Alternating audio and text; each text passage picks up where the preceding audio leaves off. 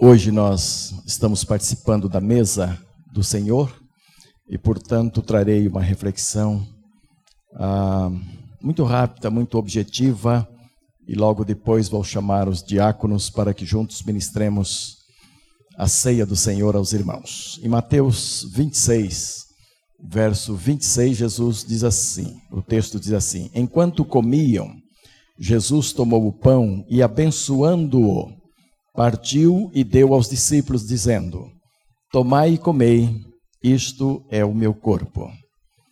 Ele então tomou o cálice e, tendo dado graças, deu aos discípulos, dizendo: Bebei dele todos. Isto é o meu sangue, o sangue da nova aliança, que é derramado por muitos para a remissão de pecados.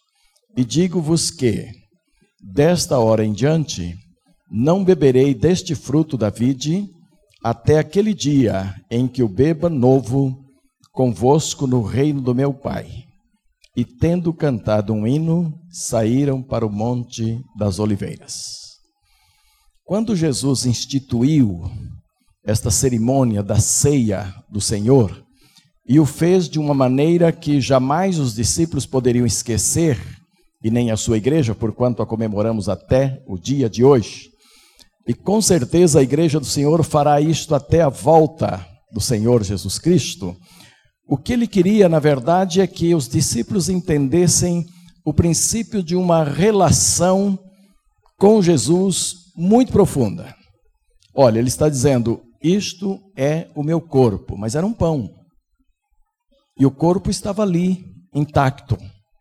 Não tinha ido à cruz ainda, não tinha sido esfacelado ainda na cruz, estava lá. E é claro que então ele está falando de algo que é simbólico do seu corpo, que seria morto por nós, mas que estabeleceria entre nós e ele uma relação vital. Comam isto. E na medida que vocês comerem isto, estão provando o meu corpo. Quer dizer, isto simboliza que eu quero ter uma relação muito profunda com vocês. Eu quero continuar esta relação muito profunda com vocês. Na verdade, Jesus estava consciente de que ele morreria, de que ele ascenderia aos céus e de que fisicamente ele estaria separado de nós até a sua volta, mas ele queria que algo muito concreto, muito verdadeiro e muito pessoal ah, selasse uma relação entre o crente e ele. E isto ele fez através da ceia memorial.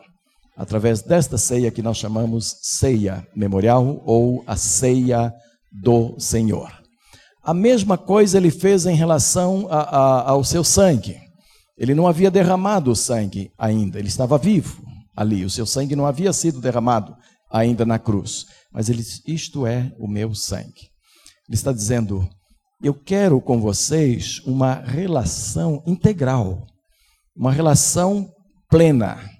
Não vale para Jesus uma relação pela metade. Não vale para Jesus meio compromisso. Não valem para Jesus um pé no mundo, um pé na igreja.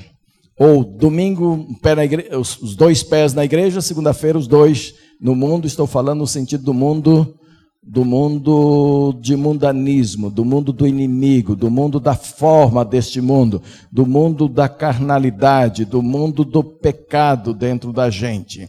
Jesus está dizendo: não, é para comer, é para beber, é para tornar-se parte de, parte integrante disto. E é por isso, meus irmãos, que a igreja é chamada o corpo de Cristo, corpo vivo de Cristo, porque nós temos e o Senhor Jesus estabeleceu conosco uma relação vital na cruz do Calvário. Mas aqui ele acrescentou outra expressão muito importante, que ele diz assim: Este sangue é derramado por muitos. Quantos eram os discípulos nesse momento da ceia do Senhor? Naqueles quadros que a gente vê sempre por aí, retratando a ceia do Senhor, nós só temos os apóstolos. E então ele faz questão de dizer para aquele pequeno grupo que participaria desta ceia estabelecida por ele, que esta relação pessoal que eles estavam assumindo com ele, Jesus, e que viria dar a conformação de corpo de Cristo nesta terra que está vivo até hoje, haveria de expandir-se pelo mundo inteiro, alcançando muitas outras pessoas. Quer dizer, ele falava de uma relação produtiva. A ceia do Senhor precisa, os, os, compromissos assumidos na ceia do Senhor pela sua igreja precisam produzir em nós uma relação produtiva. Primeiro, produzindo qualidade de vida em relação a Jesus. Deus deseja que a sua qualidade de vida em Jesus seja cada vez maior. E eu tenho dito, meus amados, sempre ah, que o, o grande alvo da terceira igreja é crescer. Mas não é crescer, primeiramente, numericamente só. Não, este é um dos fatores.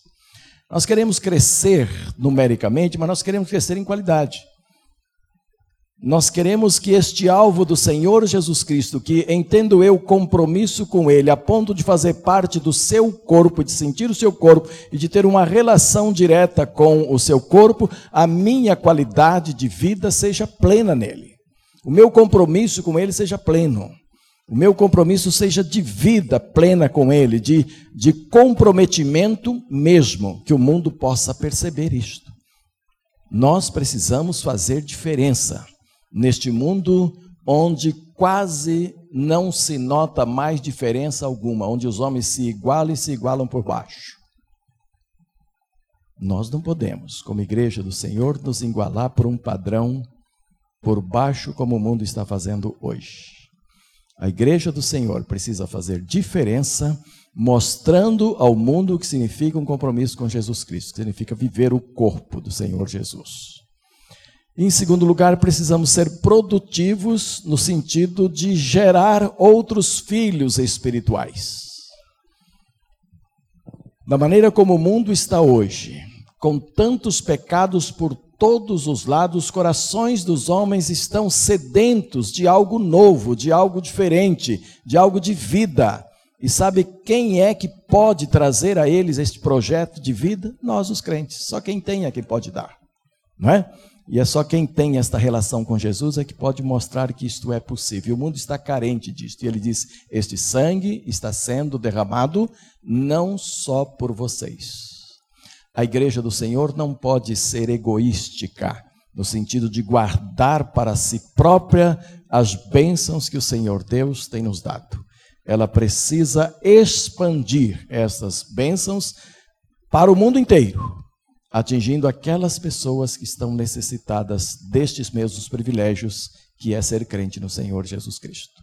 Eu queria que nesta ceia do Senhor, quando você estiver recebendo os elementos da ceia, o pão e o cálice, você se recorde e confirme o fato de que você tem uma relação vital com Jesus, que você é de fato comprometido com Jesus Cristo.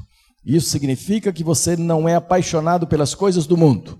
Isso significa que as coisas do mundo não têm valor para você. Significa que a amizade do mundo nada significa para você.